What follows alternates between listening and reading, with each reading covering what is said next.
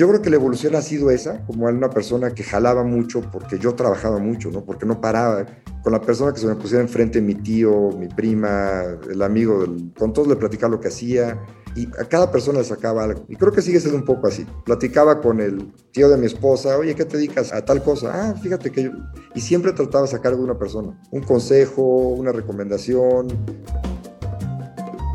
Hola, soy Nicolás Demille, su anfitrión, y esto es Innovadores sin filtro, un programa único para inspirarnos y aprender de los emprendedores disruptores rebeldes e innovadores sociales más extraordinarios de América Latina que están liderando la transformación de los mercados, modelos y sistemas tal y como los conocemos. Nuestras invitadas y nuestros invitados nos comparten todo, sin ningún filtro, sobre sus éxitos, fracasos, errores, miedos y secretos para convertirlos en grandes lecciones, soluciones o herramientas que nos permitan superar los retos a los que nos enfrentamos y alcanzar el éxito que queremos. Innovadores sin filtro es co-creado por Tony Carr, cofundador de Halloran Philanthropies, y Nicolas Demeye, coach de emprendedores y líderes de alto impacto. Este programa es posible gracias al generoso patrocinio de Halloran Philanthropies y New Ventures México. Nuestro primer invitado en Innovadores sin filtro es un gran innovador. Es realmente una leyenda. Es Rodrigo Villar Esquivel, socio y fundador de New Ventures México. Poco sobre Rodrigo. Rodrigo cuenta con un MBA de Royal Melbourne Institute of Technology y estudió la carrera de contabilidad y administración financiera por el TEC de Monterrey. Rodrigo es reconocido como un pionero en el ecosistema de emprendimiento social y ambiental. Desde 2004, Rodrigo y New Ventures han logrado impulsar miles de soluciones disruptivas que desafían el status quo y contribuyen a crear la sociedad en la que deseamos vivir. Rodrigo ha creado eventos que ahora son reconocidos a nivel mundial, como el FLI. Ha creado uno de los primeros fondos de impacto en México y América Latina con Adobe Capital. También Rodrigo fue seleccionado como Ashoka Fellow y es ampliamente reconocido como una de las principales figuras de México y América Latina en materia de emprendimiento social y ambiental. Es el presidente de la Alianza por la Inversión de Impacto en México. Participó como miembro del comité ejecutivo de la red de Aspen para emprendedores en desarrollo ANDE, Iniciativa México y CI Banco. Hola Rodrigo. Hola Nico. ¿Cómo estás? Muy bien, muchas gracias. Qué bueno. Oye, muchísimas gracias por estar aquí hoy en Innovadores sin filtro. Tú sabes que aquí tenemos conversaciones sin filtro y mis preguntas tampoco tienen filtro. La verdad es que queremos aprender todo de ti y porque tú eres, te considero como una leyenda en el sector de, de impacto en América Latina. Ya llevas que más de 18 años habiendo creado uh, New Ventures, has creado tres fondos de impacto, Adobe Capital, New Ventures, Impact y Vivoala también eres miembro de diferentes boards, de asociaciones. O sea, la verdad que yo me estaba preguntando antes de entrevistarte cómo definir a Rodrigo. Eh, si es un innovador, si es un disruptor y creo que también ahora eres un influencer. Y me metí a leer todas tus columnas en expansión, escuchando tus entrevistas, todo lo que dices. Has pasado casi del otro lado, ¿no? Cómo influenciar a los demás a innovar y a romper el paradigma. ¿Cómo te suena esta descripción? La verdad es que interesante y la es que es un tema que nunca puedo escribirme, ¿no? Siempre que me preguntan a qué te dedicas, sufro porque es difícil, ¿no? Como que me dedico a muchas cosas y no es fácil como encajarte en una sola definición, ¿no? Muchas veces depende con quién hable, es lo que les digo, pero pues pensando en un podcast que está enfocado en temas de innovación social y de impacto, pues yo diría que me dedico a promover los negocios sociales y ambientales, a tratar de influir en el sector privado para que se vuelva un aliado en la solución de los principales problemas sociales y ambientales que tenemos. Eso es lo que creo que me dedico y pues ya el día a día pasan muchas cosas. ¿no? ¿Y cómo llegaste ahí? Si nos cuentas un poco la historia de cómo llegaste a crear New Ventures o lo que pasó antes, si pasó algo en tu vida que te hizo hacer lo que estás haciendo ahora. Pues la verdad es que muchas veces cuando ayudamos a un emprendedor a hacer un pitch y demás, tratamos de de decirles que digan este punto, este punto de inflexión, este tipping point que hizo que su carrera o su propósito giraran hacia algo, ¿no? Entonces, yo la, verdad es que lo he tratado de buscar y no lo encuentro. Yo creo que siempre me considero una persona muy suertuda. Creo que una de las cosas que tengo yo es mucho una fortaleza es la adaptabilidad. Creo que es una persona que me, me trato de adaptar a diferentes circunstancias. Y a ver, un poco mi background, yo estudié contabilidad, soy contador público. Mucha gente que me conoce no lo puede creer porque no tengo la personalidad de un contador público. Y pues la verdad es que cuando tenía que escoger una carrera no tenía ni la más remota idea de lo que iba a hacer con mi vida. Me gustaban las finanzas, no existía una carrera como tal, entonces pues simplemente escogí una carrera que pensé que era práctica, era también un poco el oficio de la familia, mi papá es contador y tenía muchos tíos contadores, entonces fue, creo que me fui un poco con esa herencia familiar de, la contabilidad pública. Obviamente terminé la carrera, trabajé un año y la odié, ¿no? Me di cuenta que no era lo mío. Trabajé un poco en finanzas, en corporativos grandes, y lo que sí te puedo decir es que nunca me sentí cómodo, nunca me sentí ni cómodo ni me iba bien, ¿no? no yo no era una persona, no era un buen empleado. Yo creo que siempre fui un poco como inquieto, disruptor. Entonces yo creo que cuando los que eran mis jefes, pues les causaba muchos problemas, porque siempre quería cambiar cosas, siempre quería, cuestionaba todo, ¿por qué lo hacemos así? ¿Por qué no lo hacemos de esta manera? Y pues cuando trabajas en corporativo, en industrias muy, pues muy cuadradas, es, una persona como la mía se vuelve difícil, y más en una carrera como la contabilidad, ¿no? Donde no hay, no hay mucho más que innovar. Yo un poco viendo esto, me sentí un poco frustrado, me fui a hacer una maestría a Australia, hice un MBA y en el MBA empecé a, a escuchar mucho sobre el tema de emprendimiento, empecé a escuchar el tema de Venture Capital, estoy hablando, esto fue hace 20 años. En ese entonces México, el emprendimiento apenas empezaba a hablar, ¿no? Era alguna cosa todavía muy lejana, en las universidades nos educaban para ser buenos empleados. Lo, mejor que puede aspirar a entrar a un McKinsey, un Procter Gamble, depende de tu carrera, pero pues nadie aspira a ser un emprendedor, ¿no? O sea, había emprendedor, no es que la gente no hiciera empresas, pero no, no se hablaba como tal. Pero bueno, yo cuando estuve en la universidad, pues me empecé a entusiasmar mucho por eso, ¿no? Me di cuenta que pues, desde niño siempre fui muy emprendedor y tengo historias de todo lo que vendía desde que tenía ocho años, ¿no? Este, como que siempre tenía mis negocios, decía cosas y no sé, siempre me gustaba como esta parte creativa de hacer cosas para ganar dinero, ¿no? Desde, niño, ¿no? Entonces me fui a eso, regresé a México, trabajé por ahí en Australia antes de regresarme unos meses con un banco de inversión. Regresé a México y pues tratando de buscar algo en temas de venture capital, pues me di cuenta que no había absolutamente nada. Había por ahí un fondo que empezaba y pues en esa búsqueda me encontré con la posición para empezar el proyecto New Ventures, ¿no? New Ventures es un programa que nace originalmente de un centro de investigación, un think tank que está en Washington, que se llama el World Resources Institute.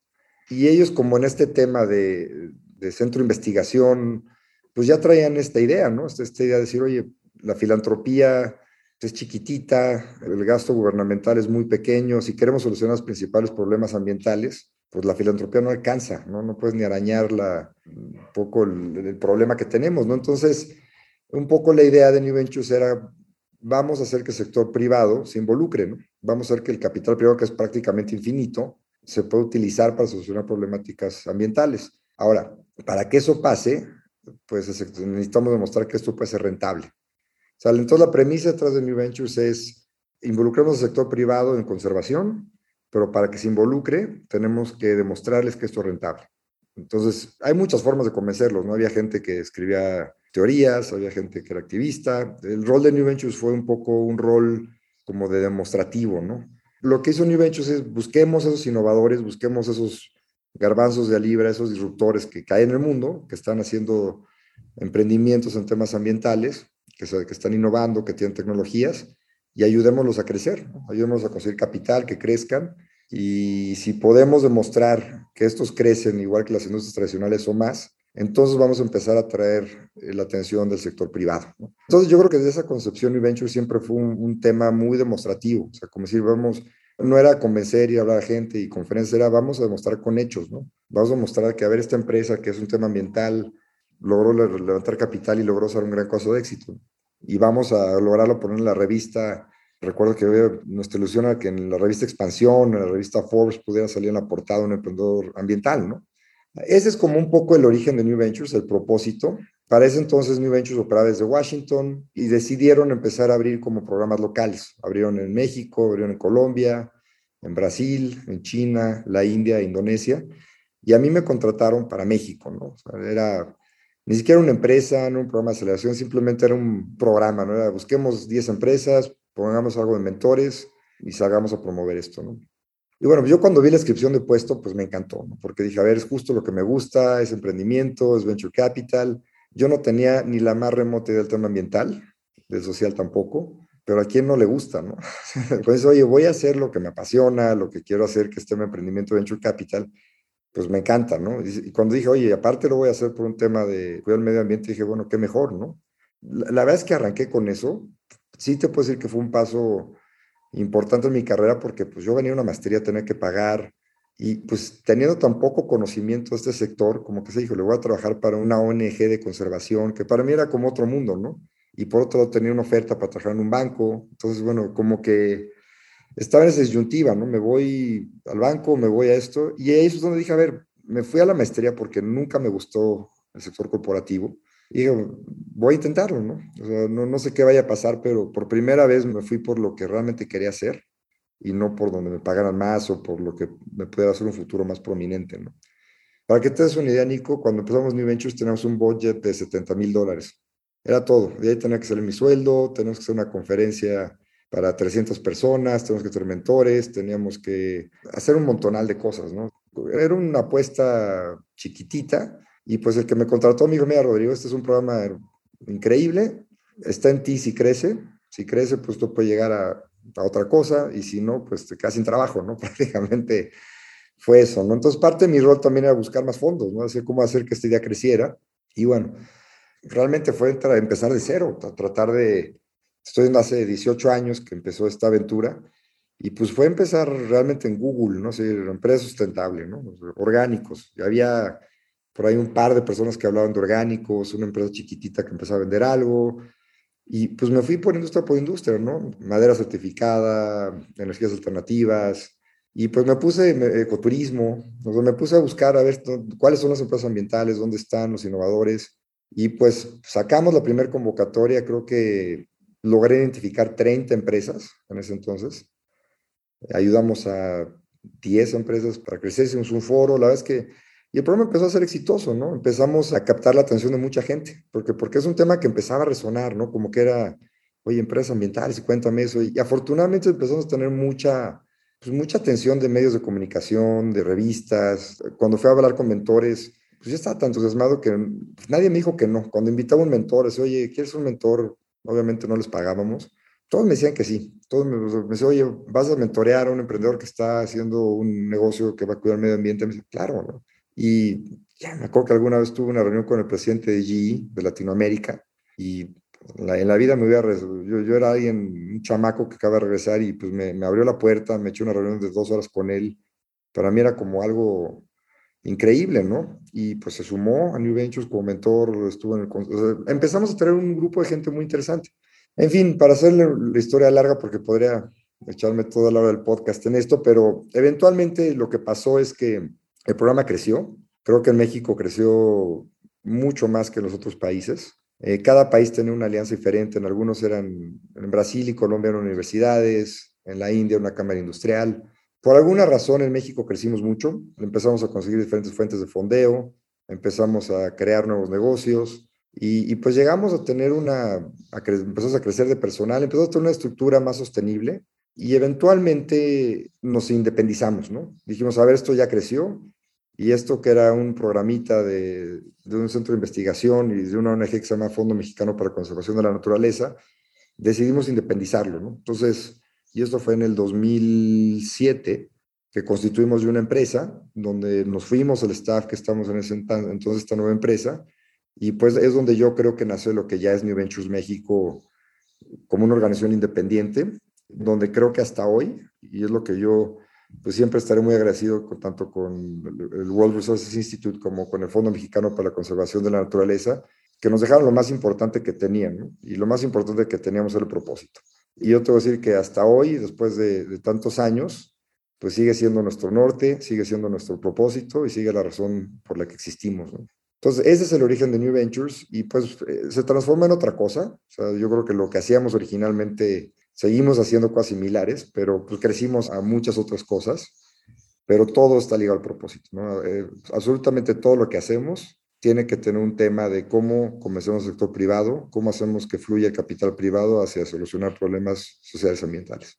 Y algo que me llama la atención y, gracias por decirlo. Uno es que no tuviste este tipping point o punto de inflexión. Y recuerdo de un evento hace en Ashoka hace años que decían, ¿cuál es tu punto de inflexión? Y tampoco yo podía definir el mío, sino que un día creo que leí un libro del Dalai Lama diciendo, para ser feliz tienes que ayudar, ¿no? Y creo que a partir de ahí empezó a nacer un poco la, un propósito de querer hacer algo para ayudar a los demás. Y de qué manera el emprendimiento como tú me llamaba la atención y salía de grandes corporativos como tú. Y gracias por compartir esto porque hasta yo me sentía culpable, ¿no? Tengo este tipping point, este punto de inflexión en mi vida que me hizo llegar hasta donde estoy ahora.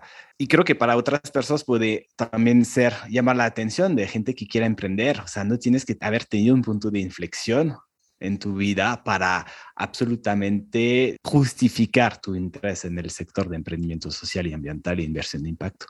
Algo que me llama mucho la atención, empezaste por ahí diciendo, yo me considero que tengo mucha suerte, muy certudo. Y dijiste, por algo nosotros pudimos crecer consiguiendo fondos y siendo sostenible. Pero tú fuiste al inicio de todo esto. ¿Qué hiciste tú para ser suertudo? La suerte para mí viene de crear oportunidades y a partir de ahí podemos tener suerte, pero ¿qué hiciste tú? Yo creo que, a ver, primero di con esta empresa, creo que sí buscaba algo así, o sea, lo buscaba, a lo mejor no, no sabía que era el lado ambiental, ¿no? No sabía que existía ni siquiera, pero sí estaba en la búsqueda de, de algo que no había mucho en México, ¿no? Algo diferente.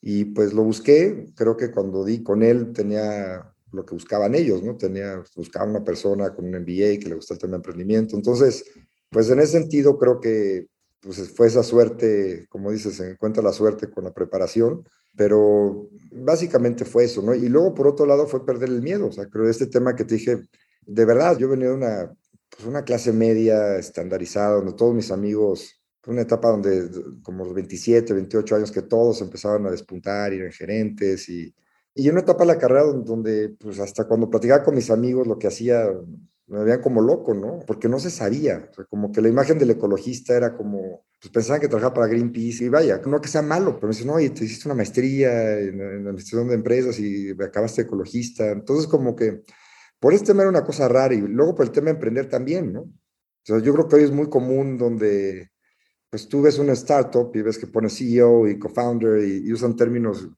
cuando yo empecé en New Ventures me ponía director general y hasta se burlaban mis amigos, oye, pues director general, ¿de qué solo eres tú? Pues, pero soy el director general, ¿qué me pongo, no?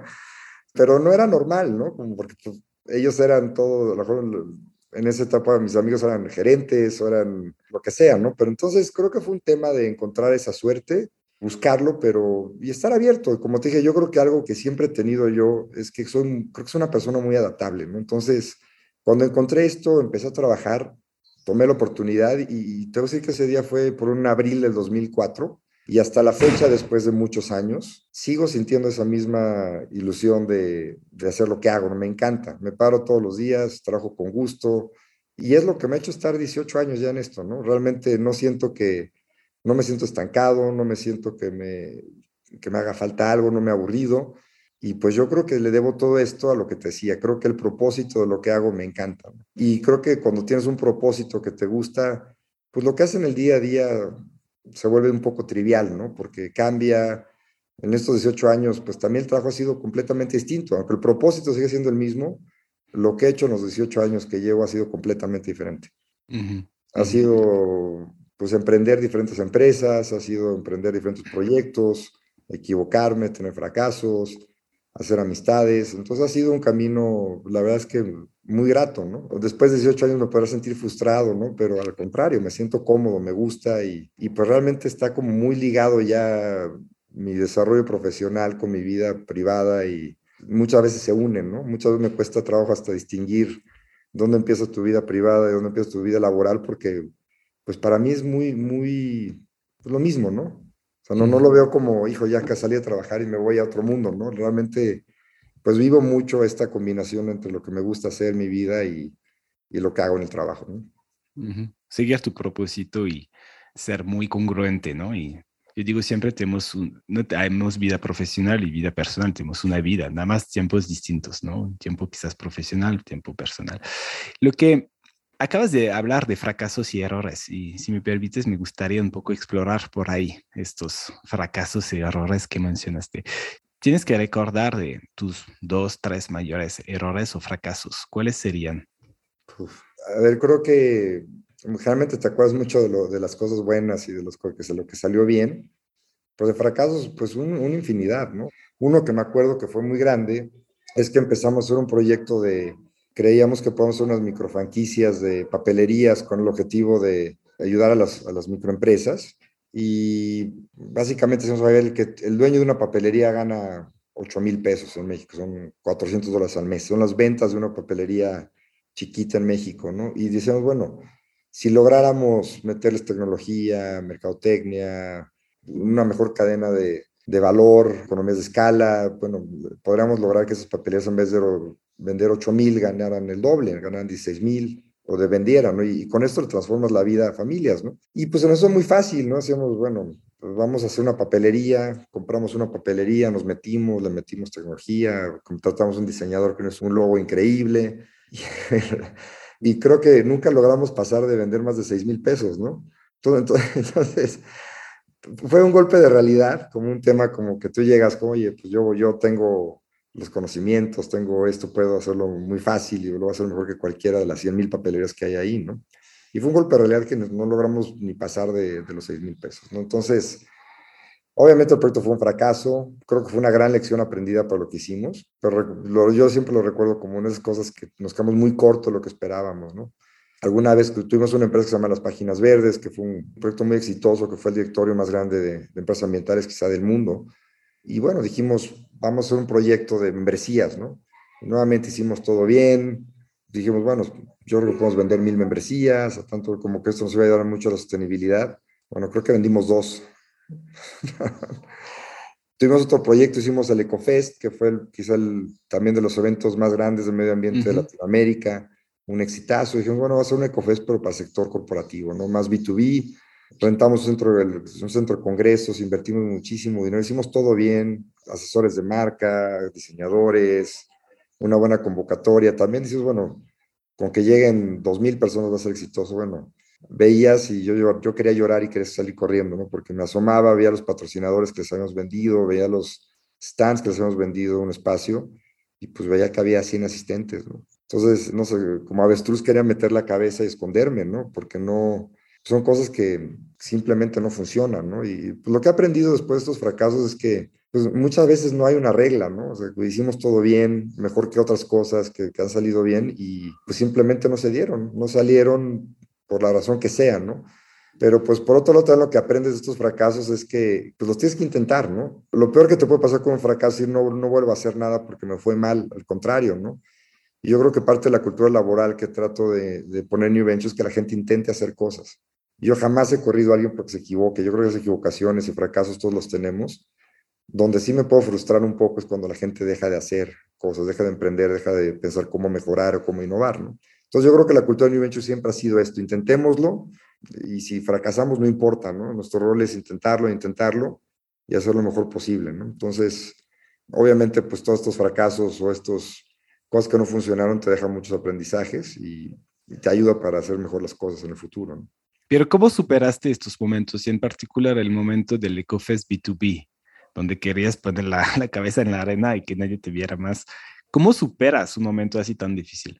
Pues afortunadamente estamos diversificados en New Ventures, no es lo único que hacíamos, pero pues yo creo que cuando las cosas funcionan tienes que darle carpetazo, tienes que hacer damage control, eh, hablamos con los dos, tres patrocinadores que creían el proyecto y pues también lo entendieron, ¿no? O sea, obviamente eh, fue un intento, fue la primera vez, obviamente no lo volvimos a hacer, pero yo creo que lo peor que puede ser con un fracaso es quedarte pensando toda la vida por qué lo hiciste mal. Simplemente no funcionó por la razón que sea. Pudo haber sido la ubicación, pudo haber sido la fecha, pudo haber sido cualquier cosa, ¿no? O sea, no, realmente no, no, si me preguntas, no te no sé en qué nos equivocamos, simplemente a veces las cosas no salen como tú quisieras, ¿no? Pudo haber sido, un, como te dije, puede haber sido la ubicación, ¿no? Y pues simplemente tienes que darle un carpetazo y pensar en lo que sigue, ¿no? Yo creo que algo que a mí me gusta, yo creo que mi personalidad es que yo siempre estoy pensando en un proyecto. Si no tengo un proyecto grande que me enfoque, que me emocione, pues sí me puedo frustrar, ¿no? Sí me puedo sentir que no soy funcional, ¿no? Entonces, pues yo creo que es darle carpetazo, cerrar y pensar en lo que sigue, ¿no? O sea, creo que es las cosas que tienes que hacer. Y sí, hay gente que se le puede estar lamentando el resto de su vida por un fracaso y y echarse para abajo. Y, y, las cosas no son así. Todos tenemos fracasos, todos tenemos cosas que no funcionan. Y lo importante es salir rápido de eso y ponerte a trabajar en lo que sigue. ¿no? Carpetazo. Creo que me voy a quedar con esta palabra. y en estos momentos de, vamos a decir, difíciles, ¿no? ¿Qué te ayudó? ¿Qué recursos, qué personas estuvieron contigo que te ayudaron? Hijo, pues mucho, ¿no? En todo el tiempo en New Ventures agradezco mucho a, varios donantes que han estado ahí por años, ¿no? Y si, los puedo decir, yo creo que el Halloran, que es uno de los sponsors de, de este podcast, pues eh, creo que fueron sponsors de las papelerías, ¿no? y otros decía que fue sponsor de ese gran fracaso, pero Halloran ha estado detrás de, de, grandes iniciativas de New Ventures, ¿no? Estuvieron atrás de Adobe Capital, estuvieron atrás de las páginas verdes, estuvieron atrás del FLI, y de, estuvieron detrás de muchos de los proyectos que hoy somos, ¿no? Eh, otro gran donante que siempre ha estado ahí es Banamex, ¿no? City Banamex, la fundación. Yo creo que han apoyado a New Ventures desde hace 15 años, ¿no? Entonces, cuando ves para atrás, a veces no lo valoras tanto, pero a veces ves para atrás y dices, oye, has estado prácticamente detrás de todos mis proyectos durante 15 años, ¿no? Entonces, yo estoy muy agradecido con ellos porque creo que han, han visto las cosas buenas y las malas, pero yo creo que lo que siguen ahí es porque saben que no dejamos de intentarlo, ¿no? Y es algo que valoras mucho estos sponsors que creen en el equipo, que creen en lo que estás haciendo y entienden que a veces las cosas no son como esperabas, ¿no? Pero creo que valoran que nos morimos en la raya, ¿no? No fue un tema de, pues simplemente de, de desidia ni nada, fue un tema simplemente que no funcionó.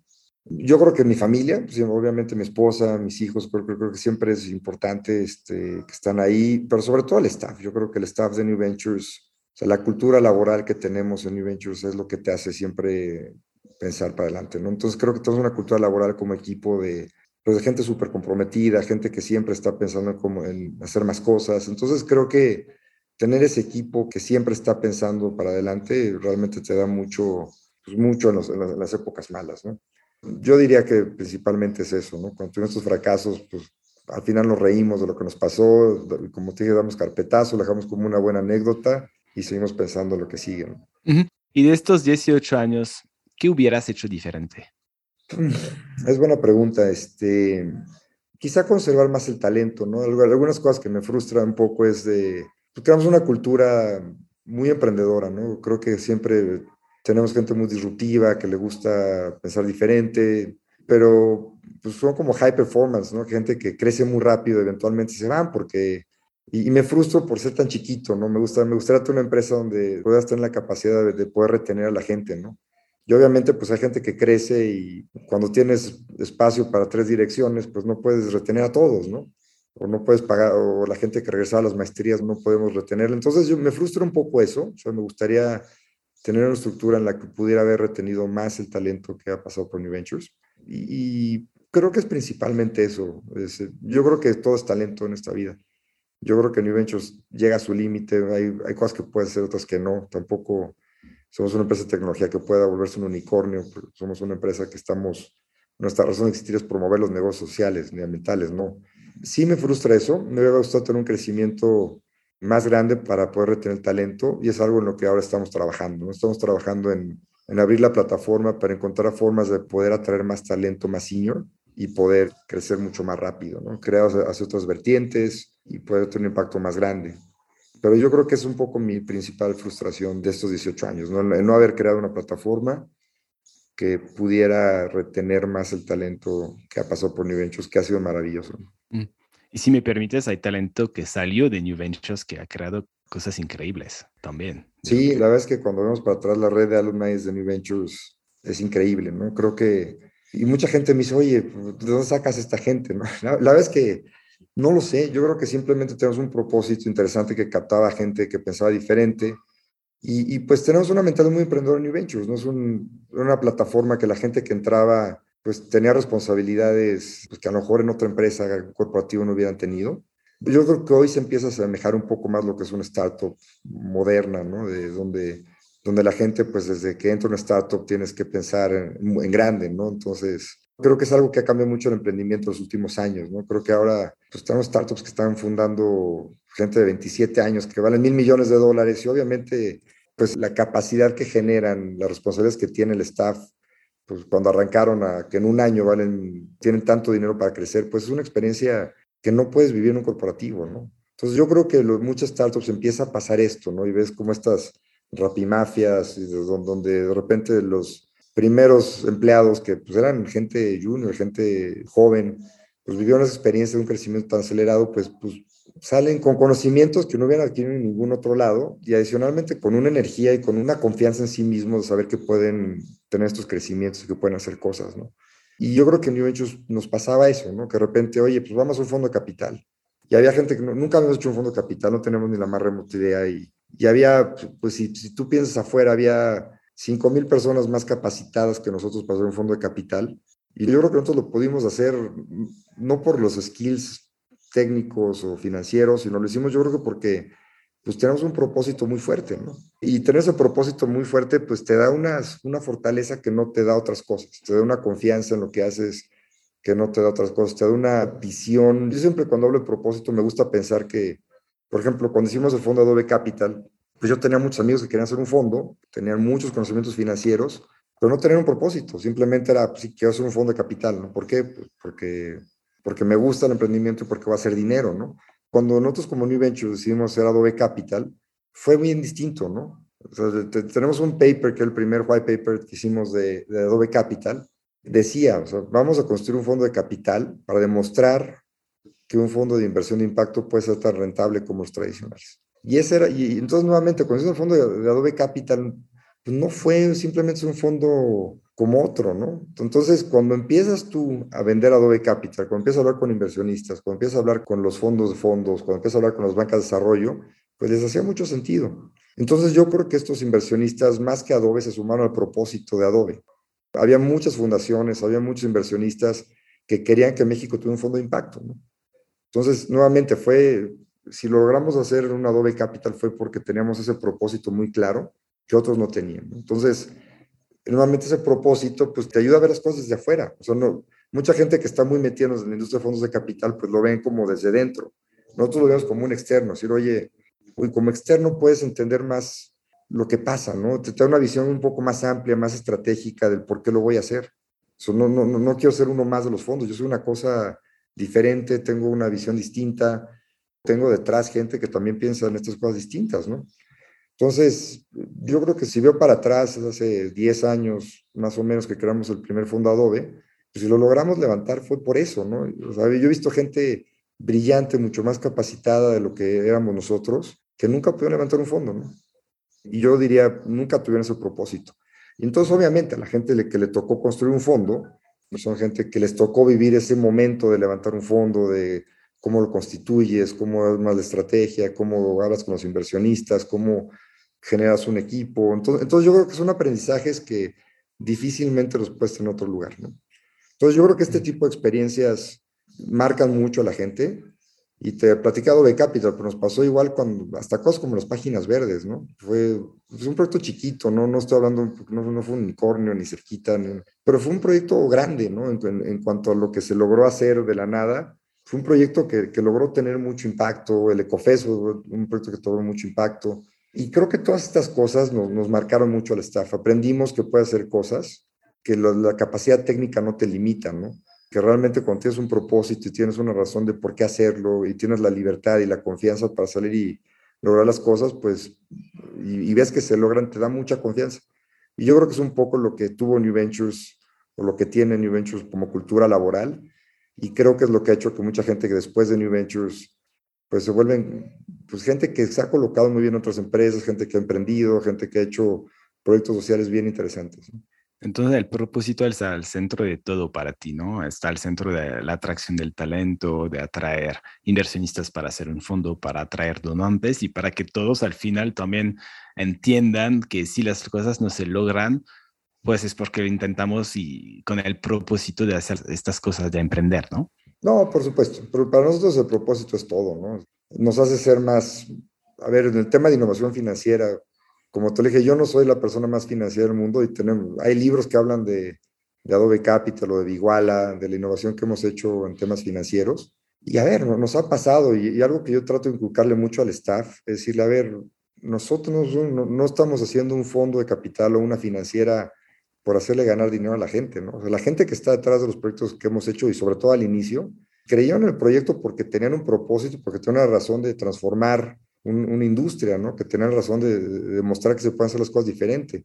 Entonces yo trato de inculcar a la gente, a ver, no nos están pagando para, si quisieran, quisiéramos hacer dinero, serían, se voltarían con BlackRock o con otro asset manager que les cuida su dinero.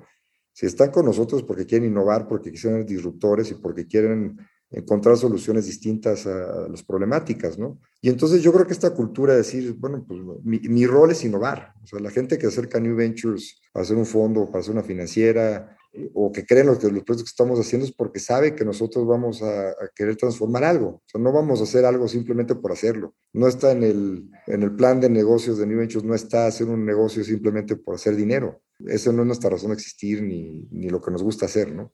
Cuando hablas del talento y cómo les estás inculcando esta cultura de, de tomar riesgos, de innovar, estaba preguntando cómo ha evolucionado tu liderazgo desde que empezaste New Ventures. mira, yo creo que cuando empecé yo New Ventures, yo creo que el emprendedor tiene una fortaleza que te decir que a veces es frustrante, ¿no? Porque no sé qué tiene el emprendedor y creo que por eso los fondos de capital invierten en el emprendedor y no en una empresa. Puedes trabajar como, haces el trabajo de 20 personas, ¿no? no sé yo cuando empecé New Ventures y pues estás solo, y ya sea desde mis tarjetas de presentación hasta mi flyer para vender, hasta la página de internet. El primer congreso que hice, acaba a las 5 de la mañana, fue a comprar macetas para decorar, reclutaba mentores, buscaba fondos, hacía eventos, buscaba empresas, hacía medios, iba al radio, hacía absolutamente, porque era yo, y luego eventualmente un, un becario y luego creció, pero yo recuerdo lo que lograba pues cuando estaba yo solo. Y, a veces es difícil eso, por ejemplo, que somos una, empresa más grande, pues tratas de recordar, ves lo que hace un analista y yo, a veces quiero comparar con lo que yo hacía, ¿no? Entonces dices, híjole, no, no puedo comparar porque creo que esa chispa de emprendimiento es difícil de replicar. Yo creo que la gente que emprende es lo que busca, esa adrenalina de saber, puedo hacerlo y sueñas con tu negocio, atraes talento, es algo difícil de replicar, pero yo creo que la evolución ha sido esa. Primero fue esa, como una persona que jalaba mucho porque yo trabajaba mucho, ¿no? Porque no paraba, era una máquina de... Con la persona que se me pusiera enfrente, mi tío, mi prima, el amigo, del, con todos le platicaba lo que hacía y a cada persona le sacaba algo. Y creo que sigue siendo un poco así. Platicaba con el tío de mi esposa, oye, ¿qué te dedicas a, a tal cosa? Ah, fíjate que yo... Y siempre trataba de sacar de una persona un consejo, una recomendación, oye, mi sobrina que le gusta el tema ambiental, a ver, preséntamela. como que por todos lados yo buscaba sacar algo de la gente, ¿no? Como que siempre buscaba esa cosa que, que está muy enfocado. Ahora, creo que mi liderazgo ha cambiado y creo que desde hace muchos años, yo siempre digo que soy como un micromanager, ¿no? Todos conocemos muy bien el término micromanager, micromanagement, que es meterte el detalle. Me gusta acuñar el término macromanager porque me, me considero mucho así o sea, una persona que me gusta delegar una tarea grande, ¿no? un objetivo, pero no me meto en los detalles. Soy muy malo para dar seguimiento, soy muy malo para meterme a operar. Y me gusta mucho como dar estos temas grandes, ¿no? Decir, oye, y tan grandes como cuando hice las páginas verdes, contraté una persona de 25 años, le dije, a ver, quiero que haga las páginas verdes, ¿no? sea, así, es, a ese nivel de marco. Y, y, soy una persona que estoy ahí para ayudar, ¿no? O sea, decir, a ver, esto es lo que quiero que hagas, y yo soy tu cómplice, ¿no? Búscame cuando tengas ideas, búscame cuando tengas problemas, búscame cuando necesites ayuda y listo, ¿no? Y estoy yo por otro lado pues tratando siempre de empujar un poco, traer valor, traer gente, pero soy una persona que me meto poco en los detalles operativos y me he dado cuenta que cuando entre más me meto, le quitas a la gente el tema emprendedor. Siento que si eres una persona, oye, quiero que haga las páginas verdes, pero luego le quieres revisar la ortografía de cada carta que manda, pues obviamente eh, toda esa parte emprendedora que tenía la persona la va a perder, ¿no? Entonces yo como que desarrollé una habilidad de decirme, bueno, sé dónde meterme y dónde no, ¿no? Entonces generalmente trato de meterme en las personas, en la, en la parte donde siento que puedo generar valor, donde cada persona es diferente. Hay gente que es muy buena en ciertos temas y trato de meterme donde puedo ayudar yo y donde no le quito un poco la responsabilidad a la persona, ¿no? Entonces, entonces creo que con esto logro que la persona se adueñe de los problemas y yo soy búscame cuando me necesites, ¿no? Yo me desaparezco, o sea, como que esa parte de, a ver, la responsabilidad la tienes tú y tú sabrás cuándo me necesitas a mí, ¿no? Por supuesto me busco en los objetivos grandes, que se logren las metas, pero en el día a día soy una persona que me, no, no estoy con la llamada semanal o mensual, realmente soy muy hands-off de las cosas y trato de enfocarme mucho en, en el big picture, ¿no? Este, y agregar valor. Eso yo diría que es un poco mi estilo de management. Y lo mismo para las diferentes áreas, ¿no? Si hago un, no sé, en tema de talento o en temas de contabilidad, como que soy una persona que me gusta delegar la responsabilidad completa. Que es algo que es difícil observado con emprendedores de pasar de ser el todo logo a delegar de verdad sin meterte en, como tú dices, en los detalles. ¿Tú crees que es algo que tú tienes, es un, tu naturaleza de, a ver, yo soy micromanager y así soy, y qué bueno, y esto te ayudó, o hiciste un esfuerzo en particular para pasar de este todo, ser todo logo a delegar y hacer que la gente sea como totalmente emprendedora de, de su proyecto. ¿Cómo lo hiciste? Yo creo que es algo que así soy yo, o sea, como que no es un tema que lo haya practicado ni nada, creo que me conozco cada vez un poco más y también me ayuda un poco a conocerte, pero creo que siempre ha sido un poco mi naturaleza y me gusta hacer muchas cosas, ¿no? Entonces, creo que si no tuviera yo un poco esa naturaleza, hecho, no hubiera hecho tantas cosas diferentes, ¿no? Entonces yo creo que si combinas un poco esa cosa inquieta con esta parte también de tomar riesgos y tener confianza, pues que sí, de repente la gente me dice, oye, ¿cómo le haces para hacer tantas cosas al mismo tiempo? La es que delegando, ¿no? Y teniendo gente con la que tú sientas la confianza de que están haciendo las cosas bien. Obviamente cuando ves que alguien no está funcionando es donde me meto, ¿no?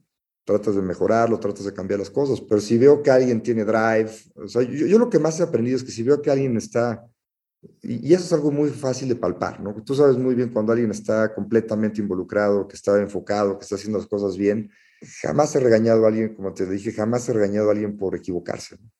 Entonces la gente sabe en New Ventures que el equivocarse no tiene consecuencias, al contrario, ¿no? La consecuencia está cuando, pues cuando, tienes un, cuando la gente lo ve como un trabajo y no te importa y, y vas a checar tarjetas, esas son las cosas que a mí me pueden frustrar un poco, ¿no? Pero yo creo que soy un poco esa parte de delegar completamente las cosas. Y te voy a decir, por ejemplo, un ejemplo muy, quizá muy burdo, ¿no? Pero pues me acuerdo que para cuando hacíamos el FLI, que es la conferencia que organizamos, pues de repente van a, no sé, a veces me encontraba una falta de ortografía en la agenda, una falta de ortografía que a lo mejor yo, no soy, yo, yo, soy muy malo para la ortografía, tampoco es que sea mi fuerte, entonces, pero de repente ves algo que podría yo mejorar, o yo podría cambiar un poquito, y yo le había puesto una coma aquí, yo le había puesto algo, ¿sabes qué hago? Me quedo callado. Y trato de enfocarme en lo que es importante y lo que no. Entonces decir, oye, si yo a esta persona le digo, y te falta una coma, siento que cada vez que le digo una cosa así, le estoy restando autoridad y le estoy restando confianza. Entonces decir, bueno, a ver, si esa coma fuera un tema que el negocio puede quebrar por esa coma, me voy a meter, ¿no? Pero si siento que es un tema que es, oye, de 10 cartas de invitación que mandaste, a una le faltó, tiene un, para mí se vuelve un poco insignificante y a veces prefiero quedarme callado y no decirlo, ¿no? Y justamente por esto, porque siento que si lo hago le voy a restar autoridad le voy a restar confianza y somos tan chiquitos y emprendedores que lo que menos necesito es que la gente pierda la confianza en sí mismo. Y justo en este ejemplo en particular, tienes donantes, patrocinadores importantes y ven estos errores, ¿no? Y me imagino que vienen a ti, ¿no? Oye, ¿qué pasó? ¿Qué está pasando esto? Eh, ¿Cómo respondes en estas eh, yo, yo, creo que el donante ve el big picture, ¿no? O sea, y, y, vuelves a lo mismo, o a ver, el donante lo que quiere ver es un, o sea, el donante no te contrató para que la carta de invitación sea perfecta o el patrocinador, nuevamente el patrocinador te contrató porque pues, quiere ver que el evento sea un gran evento y luzca y las cosas salgan bien y que haya gente. Entonces yo creo que esos detalles, eh, a ver, es un balance, ¿no? Es un balance hacerlo, pero lo más interesante de todo esto es que todos cometemos errores, ¿no? Entonces las cosas nunca son perfectas. Entonces yo, yo creo que trato de enfocarme en lo que es importante. Entonces, yo lo que quiero es que un evento, para que haya un evento sea exitoso, pues es que vaya la gente, que el contenido sea bueno, pues, todo lo demás es trivial, ¿no? Todas las cosas, siempre va a haber errores, siempre va a haber, sabes, con puro micrófono, siempre va a haber problemas, ¿no? Pero creo que, creo que si, tú quieres solucionar los problemas chiquititos, en primera nunca lo vas a lograr porque siempre vas a encontrar otro problema y quizá te vas a dejar de ver las cosas que son realmente importantes. Entonces, prefiero yo encontrar, enfocarme en lo importante, en crear valor, en dar ideas. Oye, ¿por qué no traemos este speaker? Oye, ¿por qué no se me ocurrió que puedo hacer esta cosa más grande? o se me ocurrió que podemos hacer esta cosa diferente. Ese es el tipo de aportes que a mí me gustan dar. El decir, oye, en la carta de invitación al speaker yo le pondría dos espacios más. Eh, a mí se me hace trivial. Pero lo más interesante es que cuando la gente tiene confianza en sí mismos, ellos son los mismos que van a dar cuenta de esos problemas. O sea, yo creo que ese perfeccionismo pues va a bajar un poco a la persona que está, que está encargada del proyecto, ¿no? Porque siente la responsabilidad. Cuando tú tienes la responsabilidad este proyecto es mío, pues voy a buscar que sea que esté bien hecho. Pero cuando tú le quitas autoridad y cuando le estás diciendo y cámbiale revísame, y, pues, pues decir, ya no es mi proyecto, es el de él, yo soy un empleado. Y esa es la parte donde a mí me gusta pensar diferente, ¿no? Me gusta decir, tú eres el dueño del proyecto, tú eres el responsable, tu objetivo es que salga bien, ¿no? Es un balance, ¿no? O sea, no, no, yo creo que no todos tienen, todos tenemos fortalezas diferentes, o, entonces yo creo que yo tengo un montón de cosas que son muy malos, ¿no? pero creo que en el, en el, poder enfocarme en lo importante, creo que es algo que generalmente hago bien, ¿no? Y generalmente me gusta y trato, de, trato cada vez más de enfocarme en lo, en, en lo, importante de las cosas.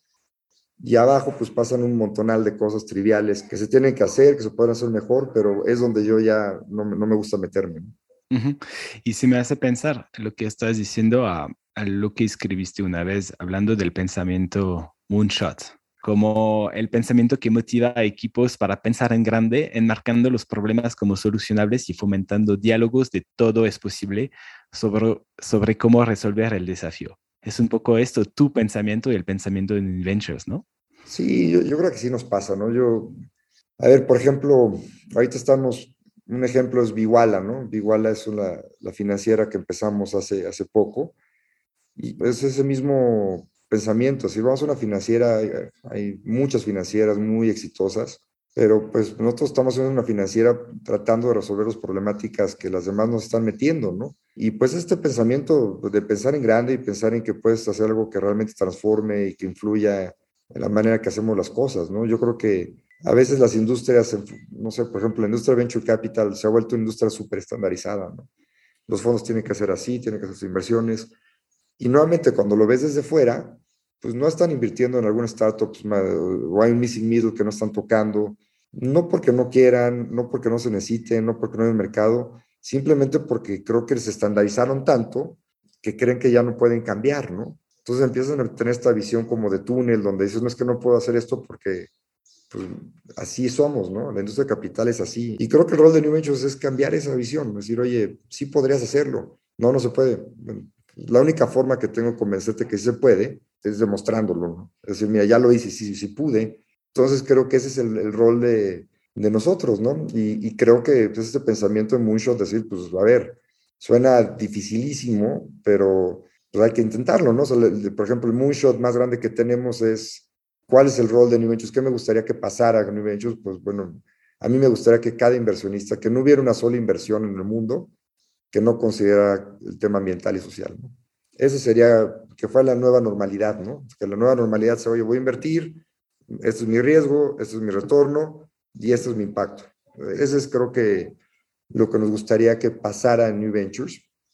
Y es un moonshot, pero ¿sabes qué? Creo que va para allá. No, ahora tampoco somos solo New Ventures, ¿no? Somos parte de una red muy grande y creo que un poco lo que más ha puesto su granito de arena New Ventures ha sido en lograr que esta industria crezca un poquito más rápido en Latinoamérica, ¿no? O sea, yo creo que hacia allá vamos, yo creo que si no existiera New Ventures igual pasaría, pero creo que hemos logrado integrar una comunidad, creo que hemos logrado inspirar a algunos y creo que hemos logrado avanzar un poco, ¿no? O sea, creo que nuevamente es un monstruo, ¿no? Lo que queremos lograr es una cosa que parece utópica, pero creo que hemos logrado que seamos más los que estamos trabajando en este tema y nos comunicamos y, y coincidimos en, en lo que nos gustaría ver y pues cada vez se ve más, ¿no? Cada, vez vas a congresos de Impact Investing, antes había uno, ahora hay 10, posiblemente el año que viene va a haber 100, ¿no? Yo creo que va a ser algo que va a seguir creciendo y creo que el, pues el gran valor que ha puesto Univentus ahí, o lo que yo considero que hemos puesto en su granito de arena, es en lograr que esto pase un poquito más rápido, ¿no? Quería preguntarte lo que no te deja dormir pero no sé si me equivoco, pero siento que para muchos emprendedores son los retos, los problemas, y siento que para ti es, ¿qué más puedo hacer? ¿Qué más puedo hacer para demostrar más que esto sí puede funcionar? ¿Es correcto? Yo creo que soy una persona que me gusta crear mucho, ¿no? A mí me gusta empezar cosas. Creo que, si yo digo, las cosas que más disfruto soy, no sé cómo decirlo, pero creo que soy un buen em, empezador, ¿no? O sea, soy una persona, me gusta como ver algo y, y traer a la gente y conseguir el fondo y, y echarlo a andar, ¿no? Que, donde soy muy malo es en crecer, ¿no? Creo, creo que hay un tema donde cuando, cuando algo ya se vuelve muy operativo, por ejemplo, soy un muy buen vendedor cuando vendo una idea, cuando vendo un concepto, pero cuando se vuelve cíclico, decir, oye, ya acabó el año, empiezo otro año, ahora vuelvo a vender lo mismo que vendiste el año pasado, es donde ya me, ya no soy bueno, ¿no? Entonces, creo que sí me gusta mucho estar pensando siempre en cosas nuevas, es lo que a mí me da mucha, pues, mucha ilusión, me, es lo que me mantiene vivo, lo que me mantiene ilusionado. Y sí, ¿no? O sea, creo que es una persona que estoy, siempre estoy con lleno de ideas, ¿no? Y creo que algo que también me gusta de New Ventures es que en, estos años he conocido gente maravillosa, ¿no? Creo que cuando vas a un congreso de inversión de impacto sale renovado, porque con, platicas con gente que tiene pues este mismo espíritu que yo tengo y platicas y te emocionas y te echas para adelante. Entonces creo que son, es una industria que atrae mucha gente inquieta, que atrae gente apasionada y, pues obviamente pues siempre estás pensando en ideas diferentes y cosas que se pueden hacer.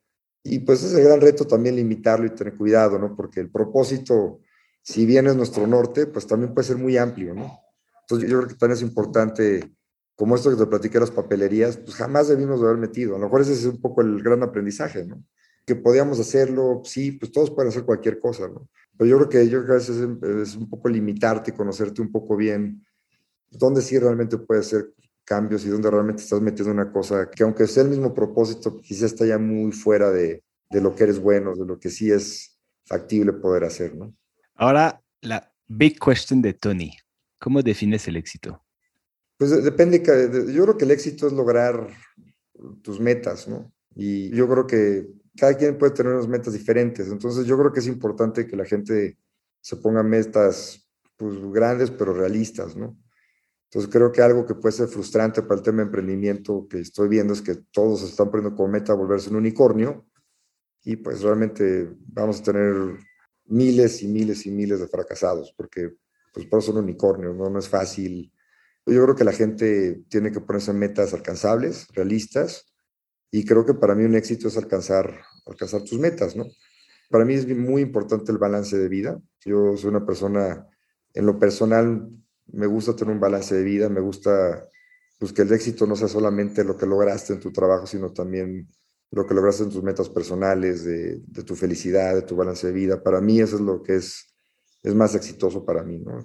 Y, y pues la gente puede ser exitosa de muchas maneras, pero, pero creo que sí es importante alcanzar tus metas, ¿no? Porque siento que algo que la gente puede vivir frustrada es cuando continuamente te estás quedando corto de lo que te propusiste, ¿no?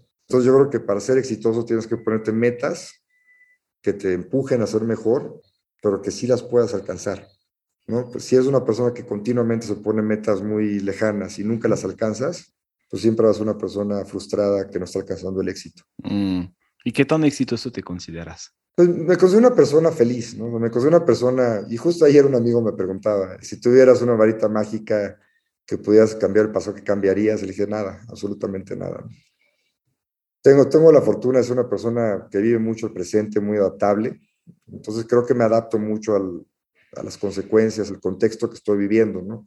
Pues yo sí podría decir que, que me considero una persona exitosa porque creo que tengo un...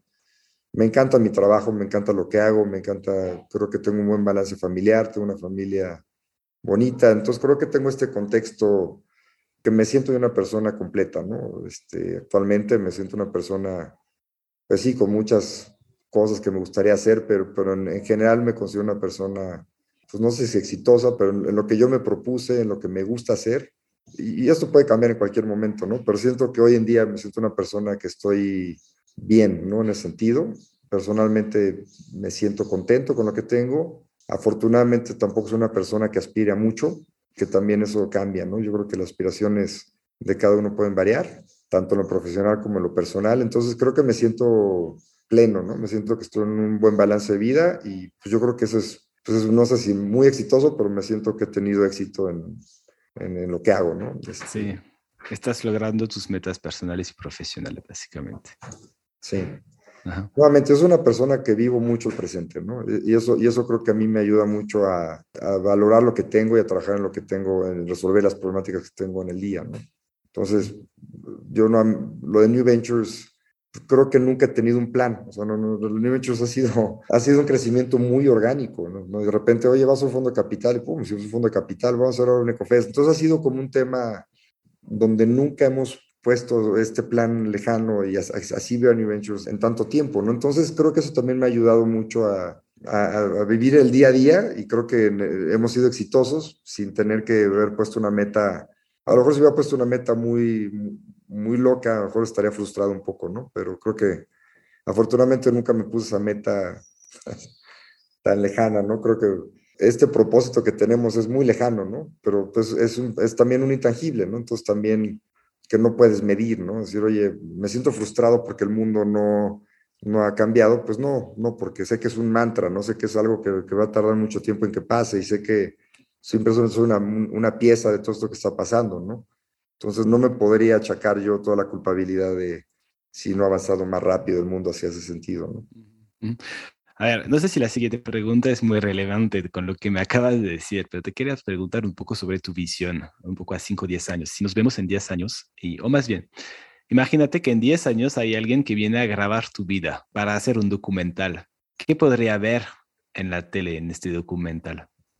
Yo creo que se aburriría. No, no, no lo sé. Este, mira, yo, yo creo que, no lo sé. O sea, yo, yo creo que a mí me da mucha tranquilidad y nuevamente vuelvo al propósito, ¿no? Yo creo que seguiré trabajando hacia allá a nivel New Ventures, sí, mis planes son que podamos crecer un, por lo menos cinco veces en los siguientes tres años. Ese es un plan que estamos trabajando junto con mis socios y el equipo hacia, un crecimiento geográfico y también de diferentes variantes de lo que hacemos.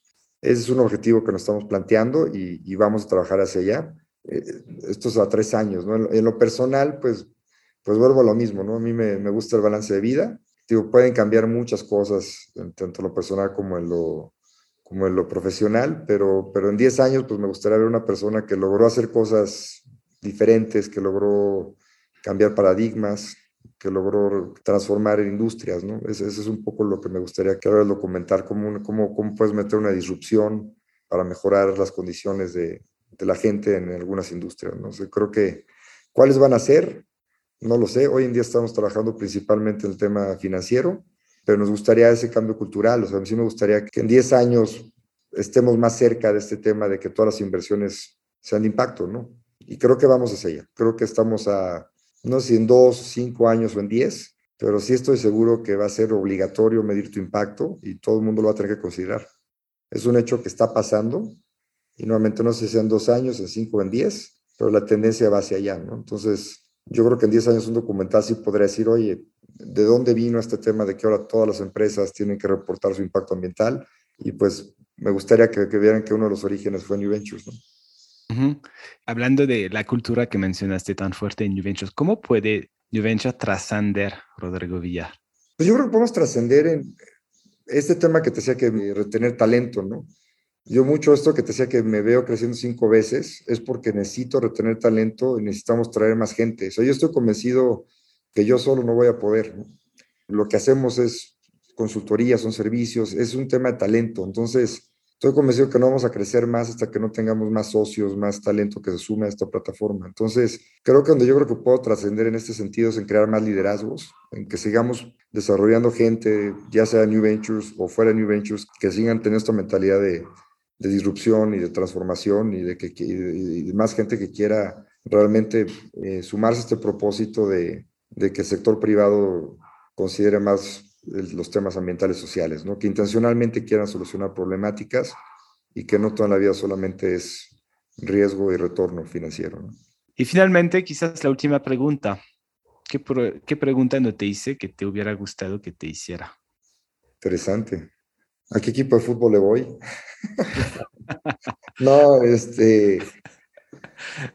Alguna pregunta es ¿cuándo, cuándo voy a terminar, ¿no? A lo mejor puede ser una, una, entrevista que. Y es algo que me estoy cuestionando cada vez más, ¿no? Después de 18 años, ¿dónde puedo, poner el límite, ¿no? Hasta. Algo es una, una pregunta interesante. Y pues mira, tengo yo ahorita 46 años, me siento todavía muy pleno, con mucha energía. Y cuando he pensado muchas veces en hacer otra cosa, simplemente no, no hay cabida, ¿no? Estoy como muy contento en lo que hago. Eh, creo que New es una plataforma que también te permite, pues, solucionar muchas inquietudes. Algo que creo que me hace falta es, este, como que siento que metí mucho esta parte también filantrópica. Me gustaría a veces pensar en una causa completamente distinta. Siento que a veces me gustaría tener un tema también, algún interés que sea muy ajeno a lo que hago. Y esa es a lo mejor un poco la búsqueda que estoy ahorita, ¿no? Este, como decir, bueno, ¿qué más puedo hacer para mí, ¿no? O sea, siento que esto de New Ventures me gusta mucho, pero ¿qué para mí puede ser algo también distinto, ¿no? ¿Cómo puedo apoyar una causa distinta más? Y a lo, mejor, a lo mejor sí buscar ese tipping point que hablamos al principio de la plática que no he encontrado, o que, no sé, pero siento que a veces me gustaría pensar que, que en algún momento en mi vida me gustaría hacer algo completamente distinto y, este, y me gustaría, ¿no? Como empezar a involucrar a veces en ciertos temas filantrópicos, ¿cómo puedo ayudar yo más? No como New Ventures, ¿no? Porque creo que New Ventures, su, razón de existir es ayudar, pero cómo yo, en lo individual y no New Ventures, puedo yo involucrarme más en alguna causa, ¿no? Es, es algo que me gustaría encontrar y eventualmente, pues en un futuro, pues dedicarme más tiempo también a algo que, que en lo personal también pueda yo sentirme pleno en ayudar a una causa, ¿no? Oh, qué bueno que te hice esta pregunta. No, solo yo, yo pensaba que me vas a hablar también de las criptos y te digo esto porque he visto tus artículos que, que publicaste y sentí un interés fuerte de tu parte por las criptos y el blockchain. Solo quizás para acabar, si me quieres compartir tu, tu sentir en, en, este tema. No, no creo que, a ver, eh, escribo de muchas cosas, este, creo que es bien interesante, yo creo que el tema de blockchain, pues, y las criptos se ha vuelto como un tema un poco, realmente lo que pasó en la pandemia fue una locura, ¿no? Ese artículo lo escribí yo creo que antes de que se caían las criptos, pero yo creo que la, pues, lo que pasó en la pandemia es que pues, la gente dejó de viajar, dejó de ir a restaurantes, la gente tuvo mucha liquidez, hubo mucha liquidez en el mundo, mucho dinero de sobra, y creo que eso hizo que se crearan mucho estas burbujas de las criptos y la gente se involucró. Ahora la crisis que estamos viviendo, por los que ven este podcast, estamos ahorita en, empezando el mes de junio de 2022, pues estamos en un punto difícil, ¿no? Donde las empresas de tecnología, donde las criptos se cayeron, y esto pasó hace quizá tres meses, cuatro meses que empezó esta baja, ¿no?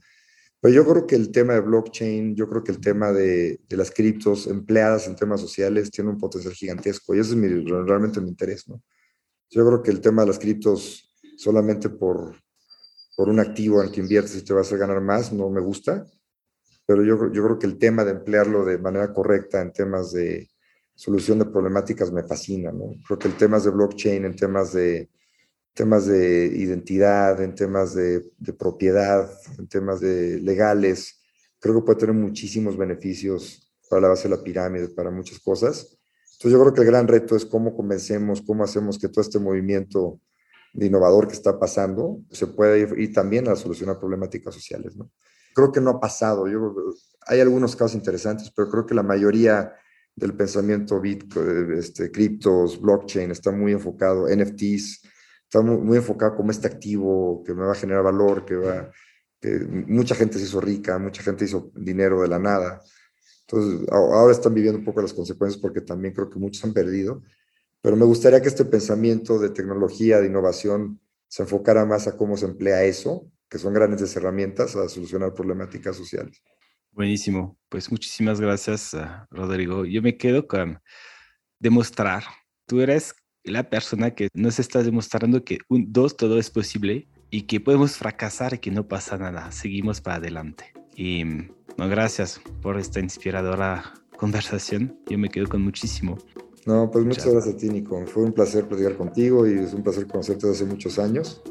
Y qué bueno que hicieron esta iniciativa de, del podcast porque creo que es algo que hace mucha falta y seguramente encontrarás gente mucho más interesante que yo platicando del futuro y estar escuchándolo muy atentos. Creo que hay mucho que hablar de este tema. Muchísimo. Muchas gracias, Rodrigo. Te mando un abrazo. Igualmente para ti, Nico. Un abrazo. Muchísimas gracias por escucharnos. Si te gusta este podcast, por favor recomiéndalo a tus amigos, a tus colegas, a tu familia. Siempre queremos mejorarnos y queremos escucharte. No dudes en enviarnos tus comentarios, retroalimentación o consejos sin ningún filtro en innovadoresinfiltro.com. Gracias y hasta luego.